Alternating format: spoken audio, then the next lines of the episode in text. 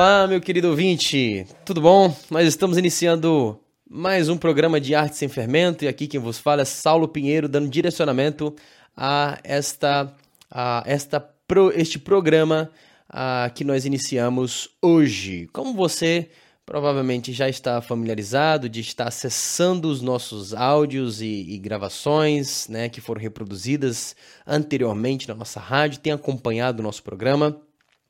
Você já sabe qual é o contexto, né, que a gente emprega aqui no nosso a, deste programa Arte Sem Fermento, mas para que você, mas para você que chegou agora de, de, de paraquedas, né, e está ouvindo os primeiros áudios e chegou a, a ouvir este, quero te inteirar de que tudo que nós estamos falando aqui, todos os assuntos que nós estamos envolvendo aqui, trabalha a respeito de artes no sentido bíblico e missiológico, tá? Trabalhar a respeito da teologia da arte de forma geral, aqui não trata uma arte específica, não é sobre música especificamente, não é sobre arte cênica, não, é de forma abrangente, de forma geral. Nós temos vários domínios artísticos aí ao redor de várias culturas em, em todo o planeta, né? Não dá para a gente limitar a arte a apenas um domínio artístico, mas existem vários aí espalhados pelo mundo inteiro. Então, aqui nosso intuito é tentar expandir a nossa visão nas possibilidades de, de, de artes em várias culturas de vários lugares do mundo, né? Como a gente tem aí alguns programas que falam sobre etnodoxologia, né? Que é a estratégia de pesquisa do missionário no campo, a pesquisa das artes para integrar no ministério, seja no alcance de pessoas para o evangelho, como também na edificação da igreja. Então, nós temos aí uma, uma, uma perspectiva, queremos trabalhar uma perspectiva mais abrangente, saindo da nossa realidade e trabalhar de uma forma a mais abrangente, é, incluindo outras culturas de outras realidades. Como também nós estamos, sim, trabalhando a, a, de uma perspectiva mais é, é, é da nossa realidade, né? A, as questões da, dos domínios artísticos que estão mais relacionados ao nosso contexto cultural, que a gente está mais familiarizado. Enfim, é, é bem, bem diversificado os temas que a gente trata aqui sobre artes como a gente tem pessoas que contribuem nas nossas nossos encontros falando a respeito de, perspectiva a, a, da, das artes como estratégia para a missão de Deus, né? Tivemos vários programas aqui, seja a, trabalhar com artes de, da palhaçaria, lettering, né? A, é, é, é, até mesmo artes dentro da igreja, fora da igreja, enfim, né? Tudo isso é muito importante para que a gente expanda aí as possibilidades do uso das artes na missão de Deus dentro e fora da igreja, tá? Isso é bem diferente, tá? Mas no começo, né, temos os nossos áudios primordiais, os primeiros aí como base para explicar a por que artes em fermento, a, a redenção das artes, né, como Cristo redimiu as artes, o pecado e as artes, enfim, né, o artista sincero e o artista a, a, autêntico, qual é a diferença desses dois tipos de artistas. Enfim, se você não acompanhou nossa programação, vai lá, tá no, nos streams aí de, de Deezer, de, de Spotify, de. Enfim, no Google, Google Podcast ou no Apple Music, né? Também tem nesses nesses streams aí, nesses aplicativos que você pode encontrar lá, buscando Missile Wave, e você vai ver todas as programações gravadas da nossa rádio Missile Wave, várias delas, como também a arte sem fermento também.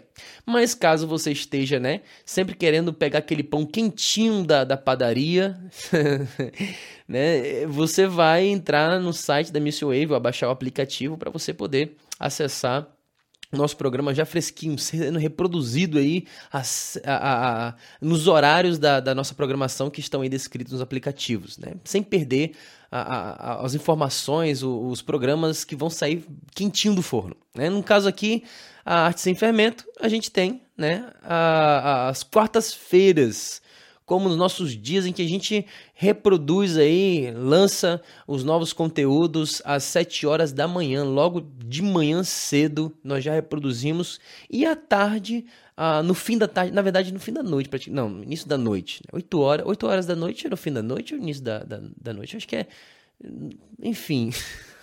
no fim não é. É meio termo. 8 horas da noite, você está acordado ainda, então você quer acompanhar, vai lá, né, marca aí o, o, o despertador no seu no, no, horário de 8 horas da noite ou 7 horas da manhã no dia de quarta-feira para você poder uh, manter conectado com o nosso programa Arte Sem Fermento, tá bom? Então seja bem-vindo que nós vamos dar continuidade aí a a, a, nossos assuntos que estão impregnados, né, que estão relacionados, impregnados, relacionados com artes, artes, ok?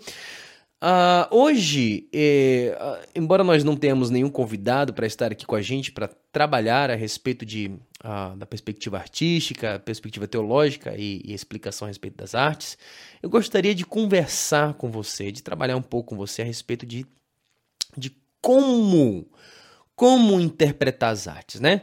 Ah, obviamente aqui não vai ser, né, não vai ser nenhum curso de preparatório de, sei lá, né, de, de curadoria artística, não é essa a intenção, mas é de a gente conversar a, a respeito do que, quais, quais são os óculos, quais são os óculos que nós estamos usando para poder interpretar as artes que nós temos acessado diariamente, diariamente, tá? Primeiramente, é importante a gente tentar é, perceber quais são as, a, os domínios artísticos que mais estão impregnados, né? Presentes, impregnados. Por que eu estou usando essa palavra impregnado? Os, o, os domínios artísticos que estão mais presentes na nosso, no nosso cotidiano, certo? Nós temos muita presença da música, né? Ah, temos os, os streams que estão bombando aí, né? É barato, você consegue acessar várias músicas, né? Pagar mensalmente para você acessar, ouvir várias músicas, seja também ah, de forma gratuita, né? Você vai no Spotify de forma gratuita, ouvindo aleatoriamente, mas você está ouvindo ali as músicas sendo reproduzidas, como também ah, no, no YouTube, YouTube Music também você consegue reproduzir essas músicas. Você sai de casa, tem música rolando uh, na casa, num bar, na, na, ah, na esquina, em uma igreja. A música está em todos os lugares, certo? Você tem acesso à música o tempo inteiro. Mas não somente da música, como também você tem o acesso a muita imagem, né? A imagem também está presente no nosso cotidiano. Nós temos aí, quando a gente vai comprar alguma coisa, né? Uh, somos conduzidos a comprar algo baseado na embalagem, né? A embalagem é muito atraente, tem que ser atraente, tem que ter um, um, um, um uma, uma propaganda que chame a nossa atenção. Uh, claro que nem todos aí são né, levados a essa é, é, simplesmente olhou e comprou, talvez nem todos, ou né, você que está nos ouvindo tem essa compulsão e precisa parar agora, parar com isso, ter controle. Mas tem gente que vai e olha a embalagem e tenta avaliar né, o produto para poder comprar, mas é muito para uma pessoa que vende um produto é muito importante a questão da estética, né? Então ela vende o produto pela imagem dela, pelo pela logo, pela cor, pela, pelo que está ali estampado ah, no, no, no, pacote, né? É, é, que ela quer vender na estética a, a daquele produto, seja arroz, seja feijão, seja cuscuz, tem que ter alguma estética, né? Ah, mas não somente isso, como também quando você sai ah, e vai para o shopping, você, você se depara com outdoor, com ah, imagens de pessoas sorrindo enquanto colocam fones novos em seus ouvidos, ou roupas belas, né? elas vestem, estão ali alegres porque tem aquele possuem aquela roupa, né? Estão vestidos com aquela roupa um manequim, né? Tudo isso você está sempre tendo acesso a imagens. Ah, fora do shopping, você também na rua, enfim, né? A imagem também está sempre presente na nossa no nosso dia a dia. É interessante a gente pensar que também existe muita poluição aí, tanto sonora quanto visual, certo? Mas aí você vai ter acesso também, por exemplo, ao Instagram, uh, que é só imagem, né? Instagram é só imagem. Pessoas postando dia, o seu dia a dia, o que estão fazendo, algo legal, interessante, bonito, às vezes até feio, mas aí estão postando para de alguma forma chamar a sua atenção para você visualizar, visualizar. Então sempre tem imagens, Pinterests, né? O acesso ao Pinterest te faz tentar de alguma forma ter imagens que vão te despertar criatividade. Uh, você tem o Facebook também para poder uh, estar inteirado em informações, né, ou, ou, assuntos, pessoas, vida de alguém, né, textos, filmes, vídeos. YouTube, né, você também está tendo ali acesso a imagens. Enfim, né? O homem, a nossa realidade, no nosso contexto, nós estamos sempre, sempre, sempre, sempre em acesso à imagem. Eu lembro de Provérbios, né? Que diz que nossos olhos é como o como fogo, fogo do inferno, que nunca se consome, nunca a, a, sempre vai querer mais, né? Sempre vai querer mais, mais é, é, coisas para consumir, ela nunca vai se apagar. Se tiver coisas para consumir, ela vai estar tá sempre consumindo. Nossos olhos estão famintos, né? Sempre procurando algo para ver. E nossos ouvidos também, ah, sempre com a necessidade de ouvir alguma coisa. Então, enfim, nós estamos rodeados pela, pela arte, pela estética, pela imagem, pelo som, pela sonoridade. Essas duas, principalmente, estão presentes. Mas a terceira que eu acho também, ah, que eu vejo que também está muito presente na nossa realidade, é a arte a cinematográfica, né? As séries, os filmes, as telenovelas, os a, é, é, é propagandas, trailers, né? Enfim, nós estamos sempre acessando a esses também, a esses a, a meios artísticos, né? Que são as artes cinematográficas. E aí você vê um composto composto muito grande de domínios artísticos dentro da cinematografia. Por exemplo, nós temos aí artes cênicas, né? Uma pessoa assumindo um personagem e, e se passando daquele personagem, encenando ali na frente das câmeras. A gente você, você vê também a questão da, das imagens em si, no sentido de construir uma outra realidade. Nós vemos paisagens, nós vemos a imagens tanto bonitas quanto grotescas, né, que assustam ou que nos dão um sentimento de alegria.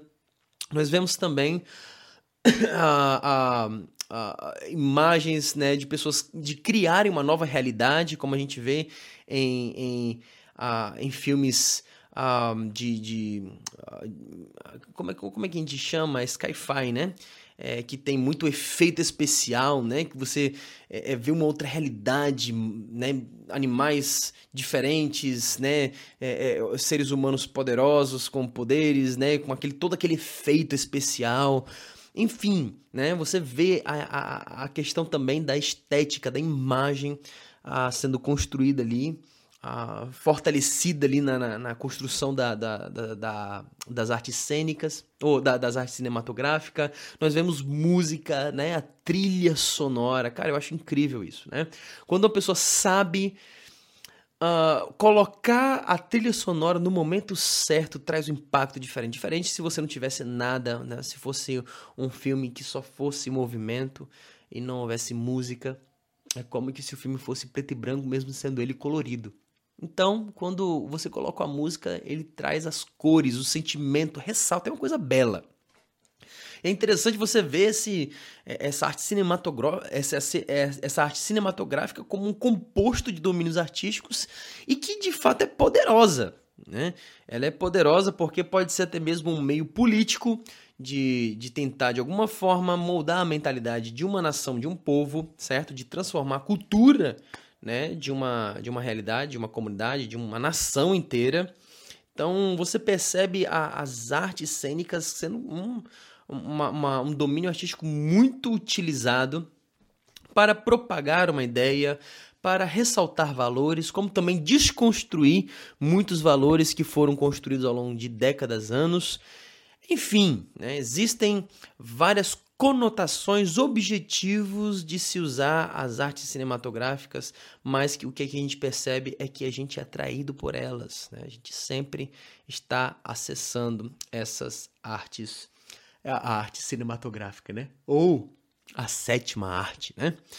Então é, é incrível você perceber essa riqueza, mas ao mesmo tempo que você vê que existe tantas obras de arte, tantas manifestações artísticas no seu dia a dia, a questão é como você avalia essas obras de arte. Sabe, uh, quando a gente olha para Provérbios, um livro de Provérbios, a gente percebe que quem adquire sabedoria adquire discernimento, consegue separar. A palavra discernimento uh, pode ser traduzida, por exemplo, alguém que sabe avaliar as notas uh, de dinheiro que são falsas do que são verdadeiras, né? Do que é aquilo que é autêntico e aquilo que é falso, aquilo que é verdadeiro, que é puro, que é real, e aquilo que é irreal, que é aquilo que é copiado, que é aquilo que é, é, é pirateado, né? Então, uh, a pergunta que fica, como é que você sabe que a nota como é que você sabe que a nota, discernir de uma nota falsa para uma nota verdadeira? Como é que você consegue discernir, criar esse discernimento de separar uma nota falsa de uma nota verdadeira? É só, tem uma só estratégia, que é qual? Conhecer a verdadeira. Quando você conhece a nota verdadeira, quando você sabe como ela é, o formato dela, né, todos os códigos que ela possui aí, seja de marca d'água, ah, enfim, né? Existem aí várias formas de você avaliar a nota que ela possui a sua a veracidade, que é uma nota verdadeira, que é real, que ela é válida. Ah, quando você conhece uma nota verdadeira, você consegue separar o que é falso. Okay? Isso é muito importante, muito importante para a gente construir nosso critério de avaliação. É muito importante a gente perceber isso porque todo sábio é criterioso. É criterioso, ele julga, né? Ele julga aparência. né? Em uma época em que as pessoas dizem, não, você não pode julgar, né? não julgue, né? aceite, respeite, né? Nessa ideia de simplesmente você aceitar qualquer coisa que vem, nas... não faça isso. Né? Você está proibido de simplesmente ser uma, uma máquina devoradora de conteúdos de forma aleatória. Para com isso. Isso deve é, acabar. Por quê? Porque se você não ter a predisposição de criar discernimento e ser criterioso naquilo que você assiste, vê, uh, você fica refém do conteúdo ao ponto de ser moldado por aquilo que você assiste. Você está ah, simplesmente entregue, entregue aquilo ah, que ah, uma obra de arte é capaz de fazer a sua vida e construir uma ideia que se torne real e, consequentemente, você vai colher consequências. A ideia é essa. Se você está aberto para tudo, cara, você vai colher frutos disso. Você vai ter consequências. Vai ter. Você vai colher isso na sua vida, você vai criar uma perspectiva de como você avalia as coisas, até como você interpreta as escrituras, até da forma como você se relaciona, até da forma como você enxerga seus pais, até da forma como você enxerga igreja, como você enxerga relacionamentos, tudo isso vai ser moldado e você vira refém dessas obras que muitas delas, muitas, não são poucas, mas muitas delas têm intenção de desconstruir valores que foram construídos há muitos anos, né? Pelas tradições, pela história que foram construídas, tentam destruir e construir outros, outros, outras ideias que estão completamente a, alheia à verdade, né? Completamente alheia à verdade. Então, nós precisamos ser criteriosos. Criteriosos, ter discernimento. E quando você adquire sabedoria, você tem bom senso, né? na forma como você se comporta, você sabe os momentos corretos de agir, você tem Uh, entendimento, né? Você não está palpando no escuro, mas você domina a respeito daquele assunto. Você tem a, a, discernimento de você conseguir separar do que é bom, do que é ruim, do que é bom, do que é excelente. Então, nós precisamos ser sábios. Nós temos aí também Efésios, capítulo, capítulo 5. Ai, gente, eu não vou lembrar o versículo, é para os versículos 20 aí, né? Que vai dizer assim, né? A, a, ah, aproveite a oportunidade porque os dias são maus. Não, tá bom. Não sejam como nécios, mas como sábio, remindo o tempo que os dias são maus. Lá na frente ele vai dizer: é, busquem ser sábios no sentido de procurar saber qual é a vontade de Deus, ok? Ou seja, uh, o tempo é curto, tua vida é curta demais, certo? Você vive uma vida muito breve, muito breve. O que, que você vai fazer dessa vida? Né? Viver simplesmente refém daquilo que lhe é lançado, daquilo que lhe é, é, é oferecido, Não. A, a, partir do momento que você entende que sua vida é breve, né, como a gente vê, por exemplo, lá no, no, Salmo 90, salmo escrito por Moisés, ele fala naquele salmo sobre a brevidade da nossa vida, como, como correntezas, né, como sopro, ah, como nós somos, nós vivemos 70 e olhe lá os 80 se tiver vigor.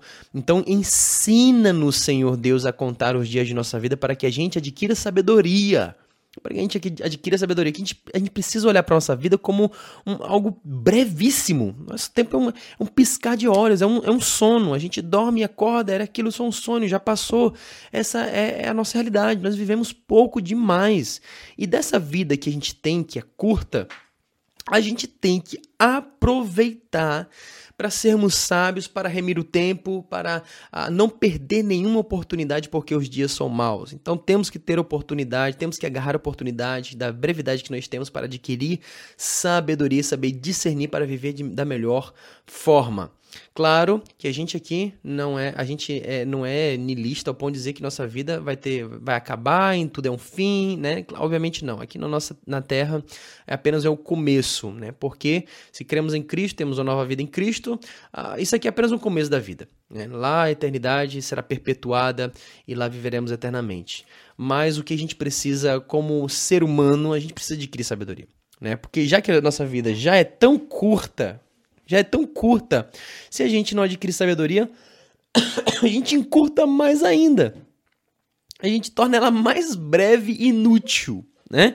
A vida já é tão breve, então não torne ela inútil a brevidade, porque a vida de fato é valorosa, né? A vida tem o seu valor. Você tem vida. Poxa, tá respirando, caramba, né? Então, isso já é belo, isso é graça de Deus. Agora aproveita essa brevidade que você tem para adquirir sabedoria para saber como viver de forma coerente, ah, de forma sábia, ah, ao ponto de você estender a sua vida e viver de forma de, de, de uma forma de é, é, com qualidade, né? E obviamente todos os que buscam sabedoria, ah, de acordo com Provérbios, têm que temer ao Senhor, porque a, a base da sabedoria é o temor ao Senhor. Então, a base de tudo não é simplesmente ser sábio, mas temer a Deus, temer ao Senhor e tê-lo como aquele que vai nos orientar a respeito da sabedoria. Por que eu estou dizendo essas coisas que estão importantes? Ah, eu quero chamar a sua atenção, ouvinte, para você, tipo assim, abrir teus olhos, né? Se você já tem isso bem claro, ótimo, maravilha, mas se não, cara, abra teus olhos. Preste muita atenção no que eu quero dizer para você. Você pode criar um discernimento para saber como avaliar tudo que está à sua à disposição de você. Toda obra artística que você está tendo uh, o dia a dia, toda, todo, toda, todo filme, toda a, a, a, imagem, toda música que passa por você, você tem um critério de avaliação. A gente parece que fica preso àquela pergunta assim, né? Crente pode ouvir música é, é secular? Será que crente pode ou não, né? Ou é só as músicas do Diante do Trono? Como é que é? Né? É proibido, é pecado? Cara, é, sobe de nível, sabe? Em vez de ter esse pensamento legalista, né, de que se tocar aquilo você vai estar impuro ou se não, sai desse pensamento e começa a criar sabedoria né? Criar sabedoria. Porque a partir do momento que você tem discernimento, você consegue julgar tudo que está na sua mão. Ao ponto de você ouvir músicas cristãs, que né, na capa do CD tá lá crente, né? CD de crente, CD gospel, e você saber separar. Cara, isso aqui não tem nada a ver com o evangelho. Isso aqui, na verdade, tá totalmente fora da perspectiva bíblica, né? Ou né, você avaliar uma obra de arte secular, uma música secular e saber separar daquilo que é valioso ou não. Né? ouve, acesse, né? mas tente extrair daquilo que é bom. Se não tem nada, nem veja. Né? Tem, gente, tem, tem tanta obra de arte assim, sabe? Tem vídeos, tem filmes que tá tão escancarado que é que é horrível, sabe? Que não tem qualidade nenhuma, que a gente precisa nem ver. Ah, eu vou dar uma olhada só para tentar tirar, extrair alguma coisa, né? É a mesma coisa que você tentar é, assistir aí é, é, é Shark Boy Lava Girl, né? Eu vou, vou tentar tirar algo de bom. né? Enfim, né? Existem algumas, alguns filmes aí, ou novela, novelas que você já vê que já sabe que o conteúdo já não presta, né? E, e que a ideia é, é, propagar uma ideologia completamente diferente daquilo que a Bíblia tem propagado. Cara, foge, pra que ver, velho? Entendeu? Para que ver? Para que você ficar sentado e vendo? Para você, isso aí vai acentuar a imoralidade, isso aí vai acentuar a indignação, isso aí vai acentuar sentimentos em vocês que não vai levar em nada. Né? Igual assistir um filme de terror simplesmente só para sentir medo. Para que medo, né? Para que assistir filme de terror? Depende também, né? Tem filmes a, a, que são muito bons, né? E aqui eu indico, por exemplo, a outra. É, filmes bons, né? O, o Sexto Sentido, bem bacana, né? Que você consegue sentir ali a presença do medo, mas ao mesmo tempo consegue é, é, né, enfim, um cara consegue construir um enredo bem bacana, mas tem outros filmes que é só assustar, ah, medo, ai, morte, né, diabo, e, e, enfim, e, cara, não tem nada de conteúdo, né, é só para estimular sentimentos, né, só para fazer você se emocionar, ou só para atiçar sentimentos, só para só pra causar em você um, um sentimento de alegria, sentimento de tristeza, sentimento de indignação, cara, não é você não assiste filme só para poder atiçar esse tipo de sentimento, né? Ah, ri, quero rir, né? É, avalia, seja sábio, criterioso naquilo que você assiste, naquilo que você acessa. Adquira sabedoria e discernimento. E aí você pergunta, cara, como é que eu posso? Como é que eu posso adquirir discernimento para poder avaliar uma obra de arte? Que será um ponto central certo? Esse é o ponto central aqui da nossa discussão. Primeiro, nós falamos que nós, nossa realidade, no dia a dia, a gente está sempre tendo acesso à obra de arte o tempo inteiro, seja artes é, é, orais, artes é, sonoras, artes visuais, né? artes cênicas, artes cinematográficas. Sempre, todo dia a gente está interagindo com essas obras de arte, com redes sociais que também propagam essas obras de arte, enfim. Mas o que a gente precisa saber é que nós precisamos ter um critério de avaliação. Nós não podemos deixarmos, é, é, deixar ser aberto a qualquer coisa.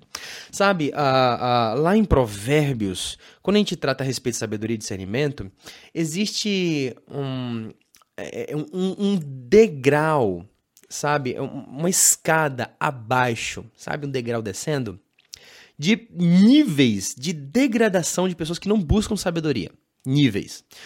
E no começo dessa escadaria, e, e, obviamente, né, que a gente pensa assim, né, se é uma escada para baixo, o do fundo é pior, né, o estado pior. E o estado pior ali é de alguém, é, é, de fato, alguém maligno, alguém que é intencionalmente mal, que tem sabedoria e estratégia para o mal. Então, tá no fundo ali do poço. Mas no topo dessa escada, no início dela, porque pensando aqui que sabedoria é um, é um degrau para cima, certo? Mas no meio desse degrau existe uh, em Provérbios a presença do nécio, do nécio ou do simples, né?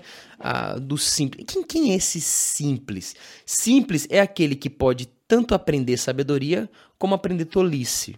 Né? A ser tolo é um degrau que, se ele descer para baixo, ele se torna tolo, depois ele se torna a, a zombador, e enfim, ele vai descendo os degraus aí da.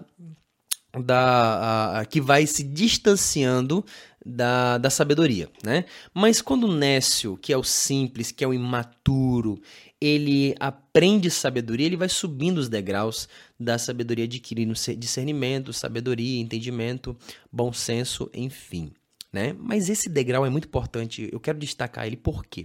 Porque o Nécio, o Nécio é praticamente o que a gente pode de descrever do Nécio é uma cabeça oca, cabeça oca, alguém que não tem uh, um padrão de, de discernir o que é certo e o que é errado, ele tá, ele tá vazio, a cabeça dele é, é, é uma oficina vazia, né?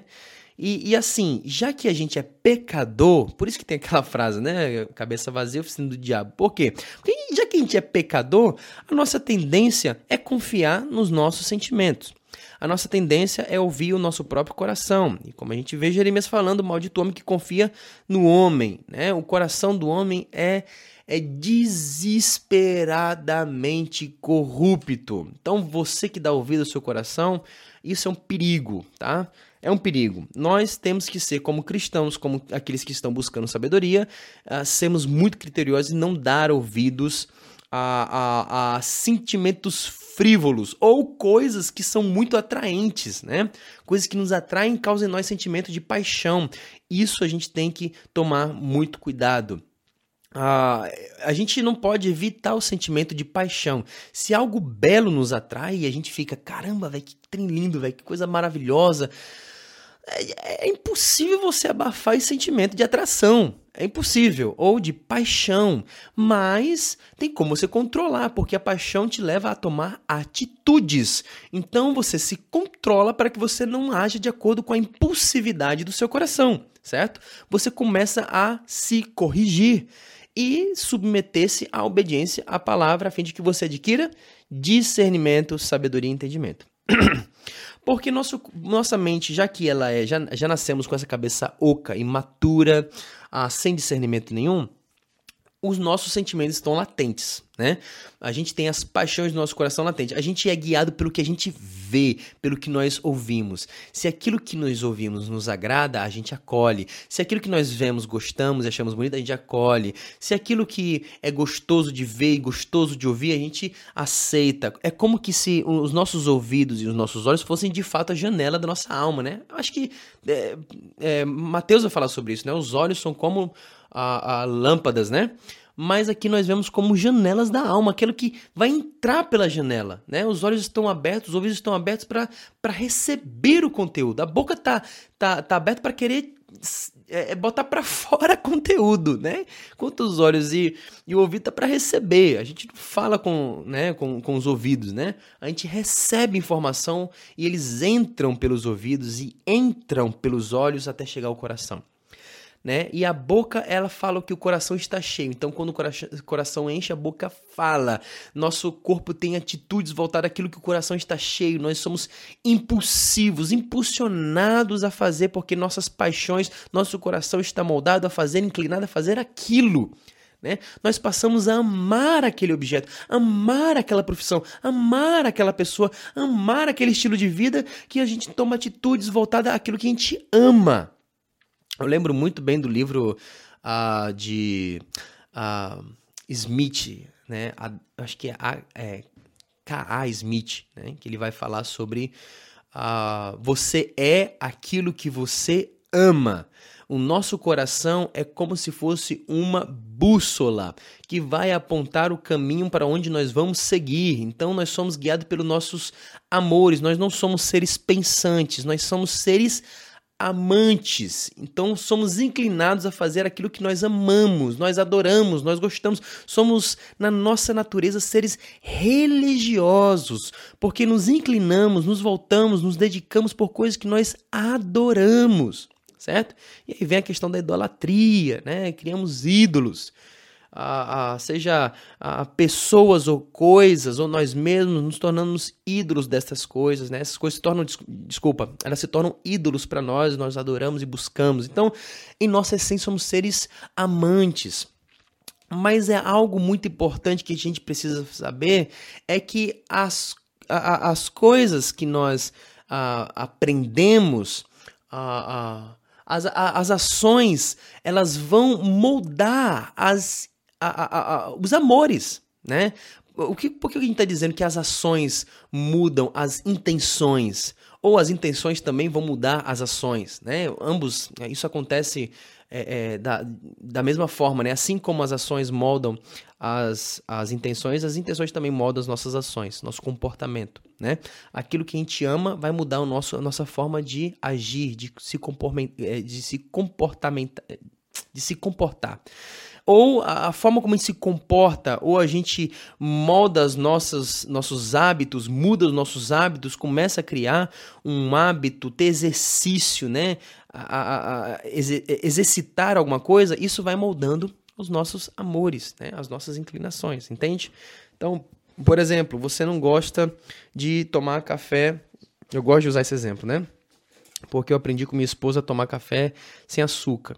Cara, é horrível, né? O sentimento de sabor é muito ruim, horrível.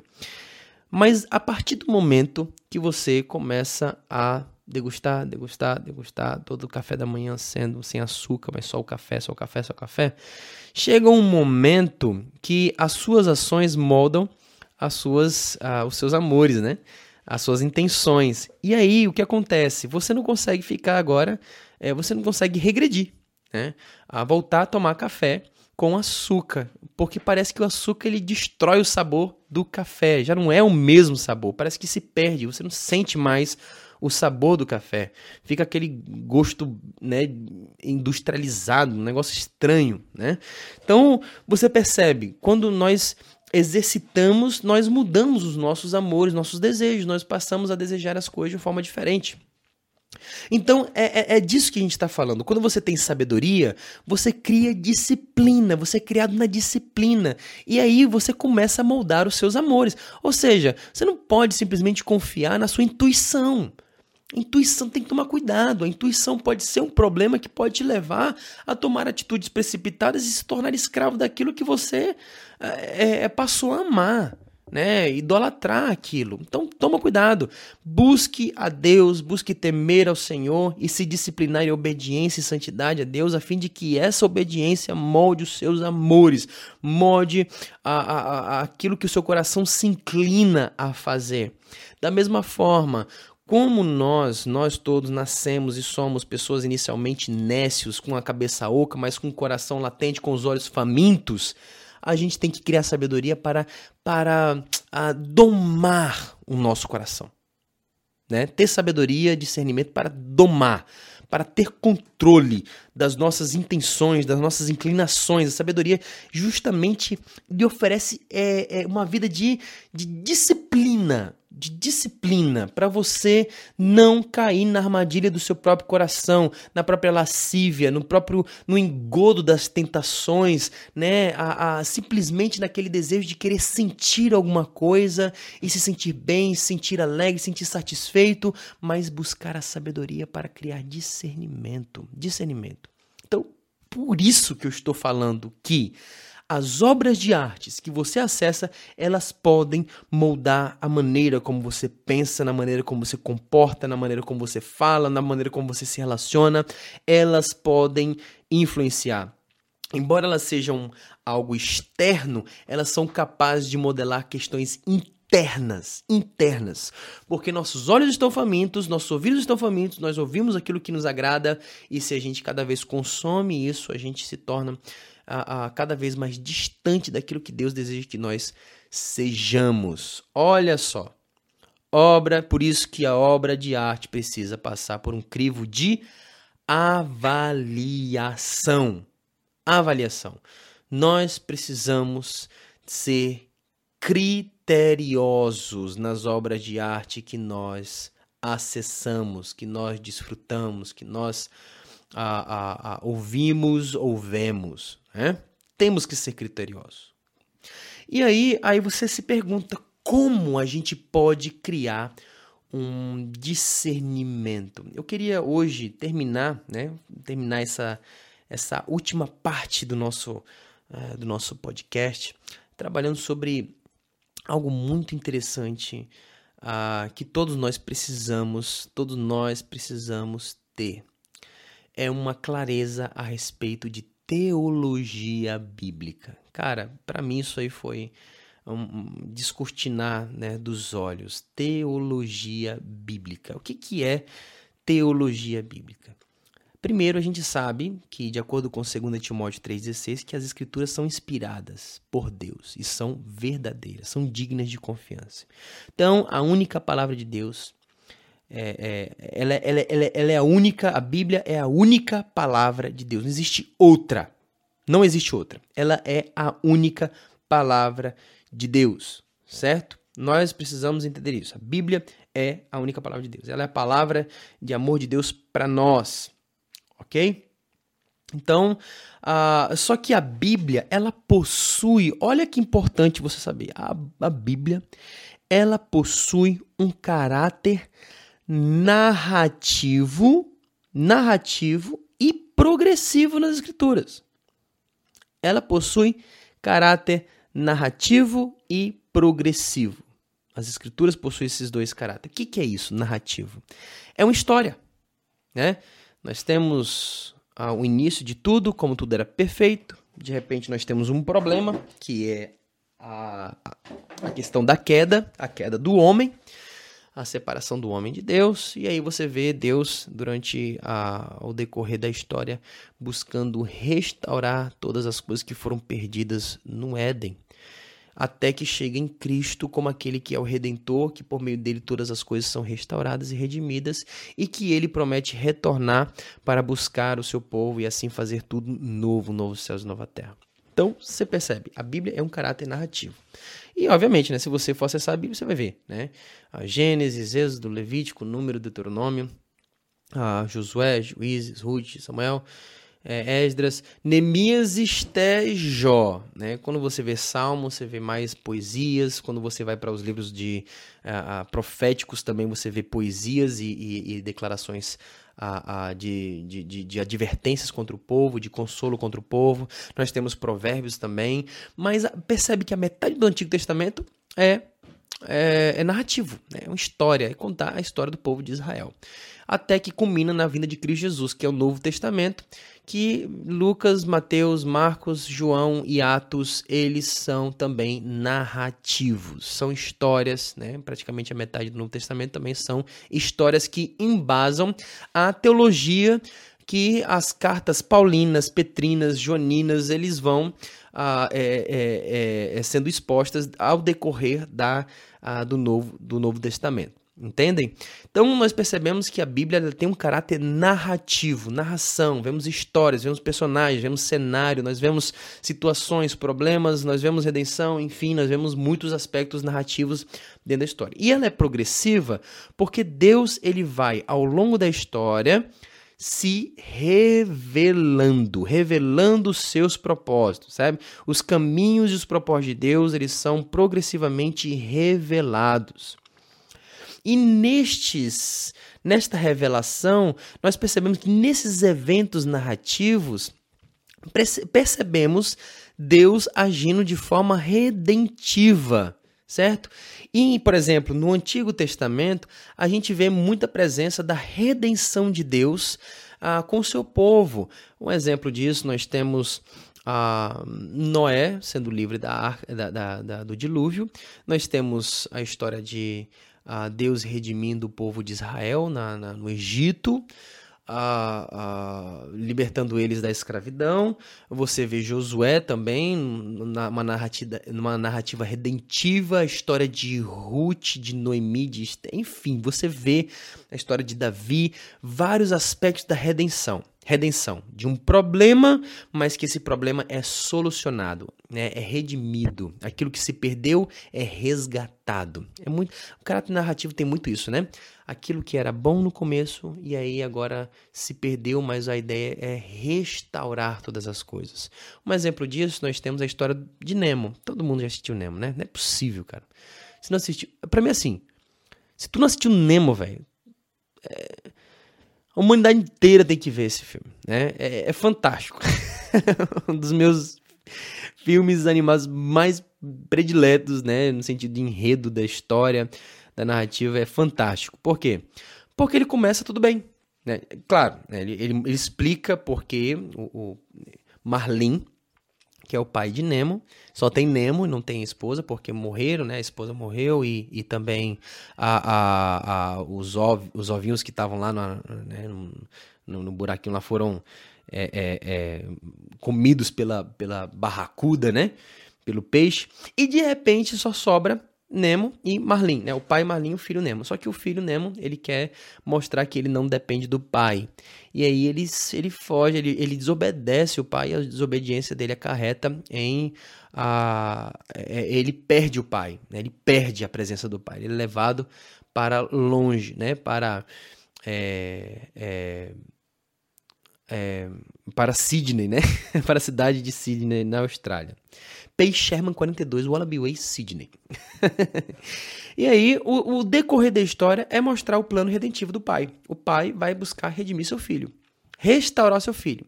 E aí, enfim, no decorrer da história, existem muitos problemas que acontecem, mas ele supera todos esses problemas para, para é, é, resgatar o seu filho e trazê-lo de volta para a sua casa. E tudo termina eles em casa, como estava no começo. Né?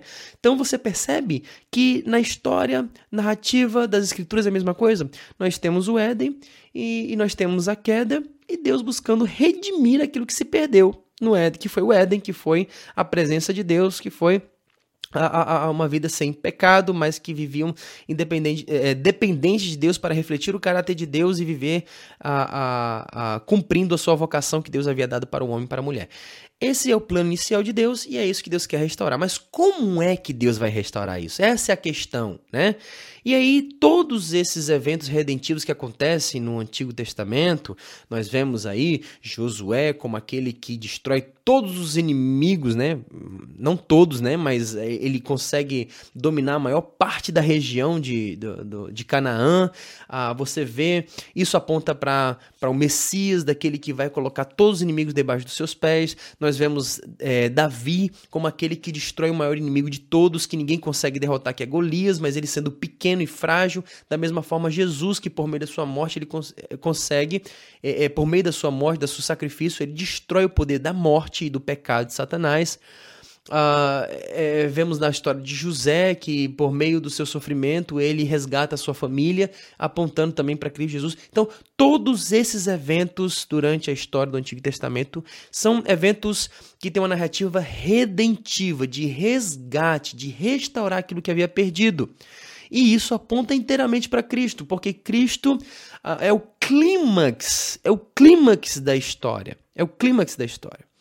E aí a gente percebe que por meio de Cristo Deus redime todas as coisas. E ele faz os novos céus e a nova terra em Cristo Jesus. Ele estabelece seu reino com um, um povo escolhido, um povo eleito de Deus, né, para viver eternamente com ele, assim como foi o plano inicial.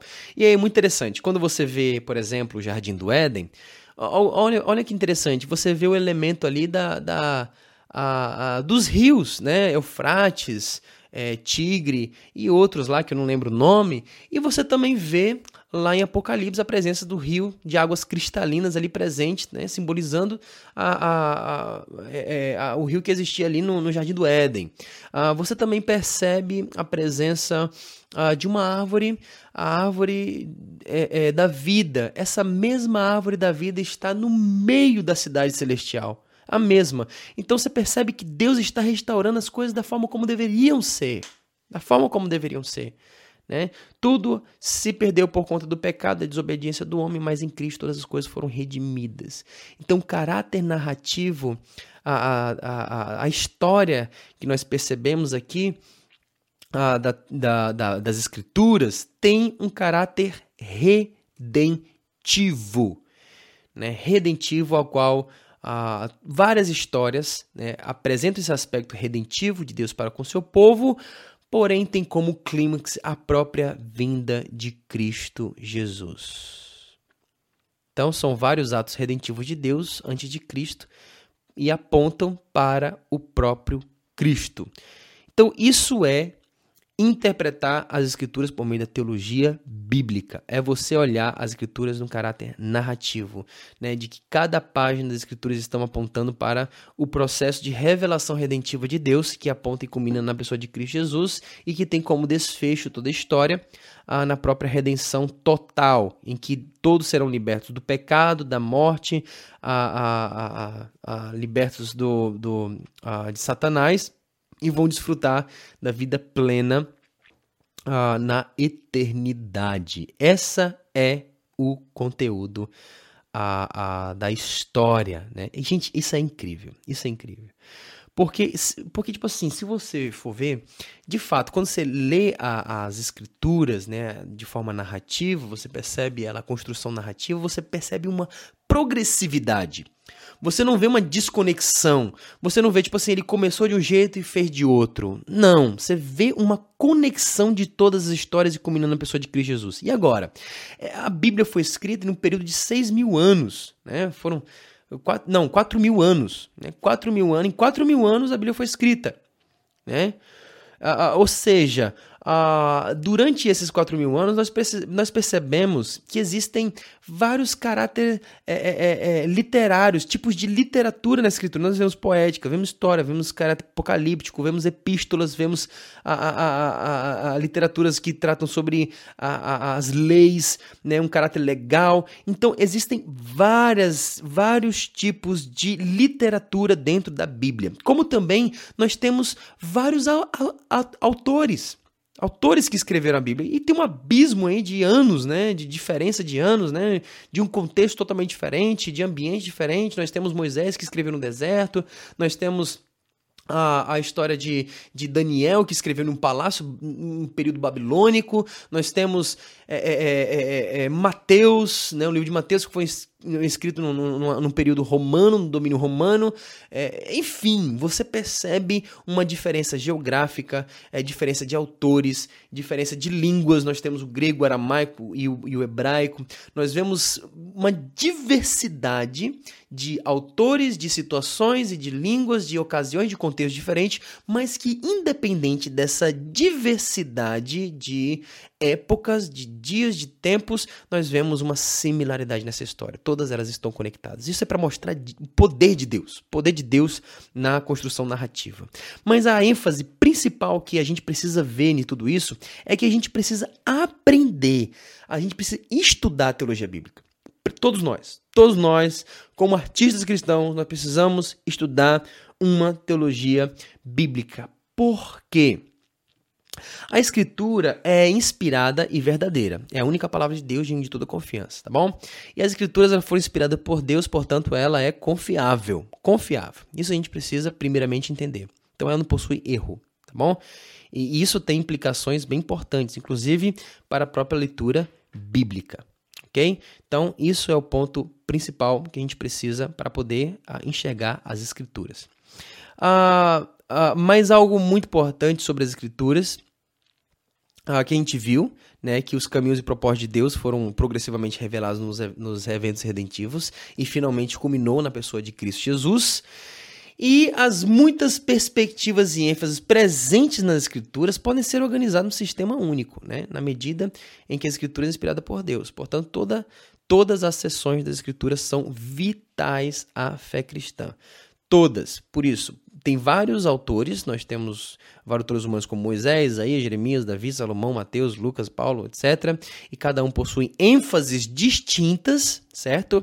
Ah, por exemplo, o livro de Samuel, a, reis e, e, crônicas, né, possui um caráter narrativo sobre a história dos reis, mas por partirem da mesma mente divina, essas várias perspectivas podem ser organizadas no mesmo sistema, né? Seja no sistema da teologia bíblica, que busca um, um, centro unificador da narrativa das escrituras, como também uma estrutura sistemática e dogmática, né? que estão presentes em nossos manuais e livros de teologia sistemáticas também.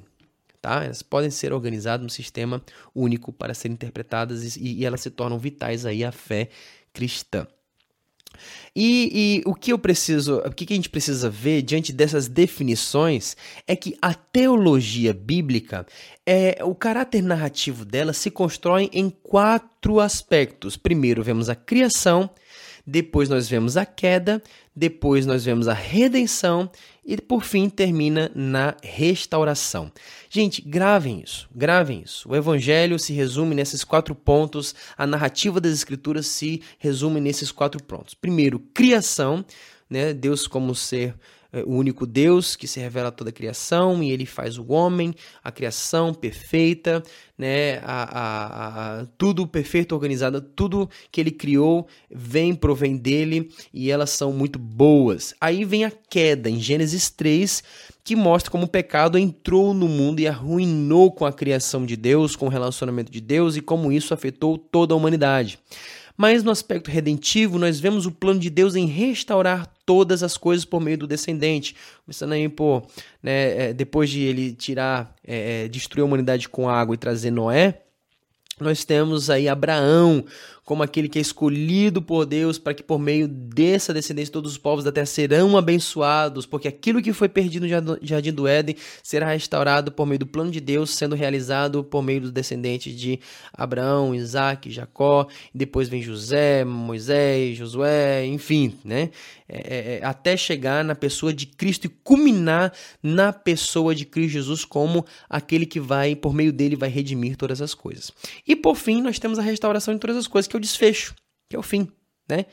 Aqui a restauração de todas as coisas no último dia, como está escrito em Apocalipse capítulo 21 e 22. Né? A destruição de todo pecado, de todo mal, de toda doença, do diabo, da morte. E aí uma nova criação vai surgir no último dia, novos céus, nova terra, que vão é, vir gloriosamente para aqueles que estiverem vivos na revelação final e vitoriosos de Cristo Jesus. Esse é a construção narrativa das Escrituras. E a gente precisa é, é, é, encaixar isso na nossa mente e ler as Escrituras por meio dessa perspectiva. Mas não somente ler as Escrituras. Isso nos serve para poder ler também as obras de artes. Porque quando a gente tem uma narrativa bíblica em nossa mente, aí começa a ficar fácil ter um bom discernimento de separar os problemas. Né? E quando a gente sabe separar os problemas e lançar fora aquilo que é espúrio, aquilo que é espúrio a nossa fé, aquilo que é depreciativo, a gente descarta porque não está encaixado no plano redentivo de Deus. Não colabora para a narrativa redentiva. Né? Então nós somos ajudados a interpretar as escrituras sagradas, como também interpretar as obras de artes que estão em nosso dia a dia. Porque a partir dessa perspectiva, a gente pode, por exemplo, ler um quadro bonito, uma obra de arte, um filme, uma canção, um romance, né, etc. E por meio disso, por meio dessa perspectiva de redenção, a gente consegue interpretar essas criações é, por meio da teologia bíblica. Ou seja, como é que esse filme lida com a queda? Existe uma relativização do pecado nesse filme? Quais são os pontos da história que apontam para esse período idílico, né, o perfeito, ou seja, quando tudo era organizado, harmonioso? O, o que ele mostra a respeito da restauração e de como ele redime o homem do problema abrangente? Nós precisamos criar essas perguntas nos filmes que nós acessamos. Nos filmes que nós acessamos. Então, aqui a gente tem uma dificuldade, né? Porque na medida que essas obras artísticas refletem a graça comum divina e a revelação geral, do outro, muitas vezes os artistas, por não serem nutridos por essa revelação especial, eles não vão ter o que falar da redenção. Não vão ter. Eles podem falar de criação, podem falar de queda, mas existe um dilema quando se trata sobre redenção nessas obras de arte. É aqui tratando sobre um artista secular. Ele vai tentar encontrar algum tipo de herói ele vai tentar encontrar alguma reminência, né? É, é, é, messiânica ali, um soldado, um detetive, um super-homem. Ele vai tentar fornecer ali uma, um personagem central que vai redimir todas as coisas naquele filme. E de alguma forma, algum elemento da narrativa vai ser tentar ser redentiva ele vai, vai ter que trabalhar em prol né, do próximo para redimi-lo. Quem vai ser este? Quem é esse personagem? Então, quando ele apresenta algo bom, mas depois mostra o problema, como é que essa história vai redimir este problema? Ele simplesmente vai aceitar o problema? Ou vai ter um, um caráter redentivo nessa história, nesse filme? Então, nós precisamos ter uma perspectiva teológica, bíblica teológica, para poder interpretar essas obras de arte a partir de, um, de um, uma perspectiva da criação, queda, redenção e a restauração de todas as coisas. Certo? Gente, é, isso aqui é o, é o, principal, né? É o básico.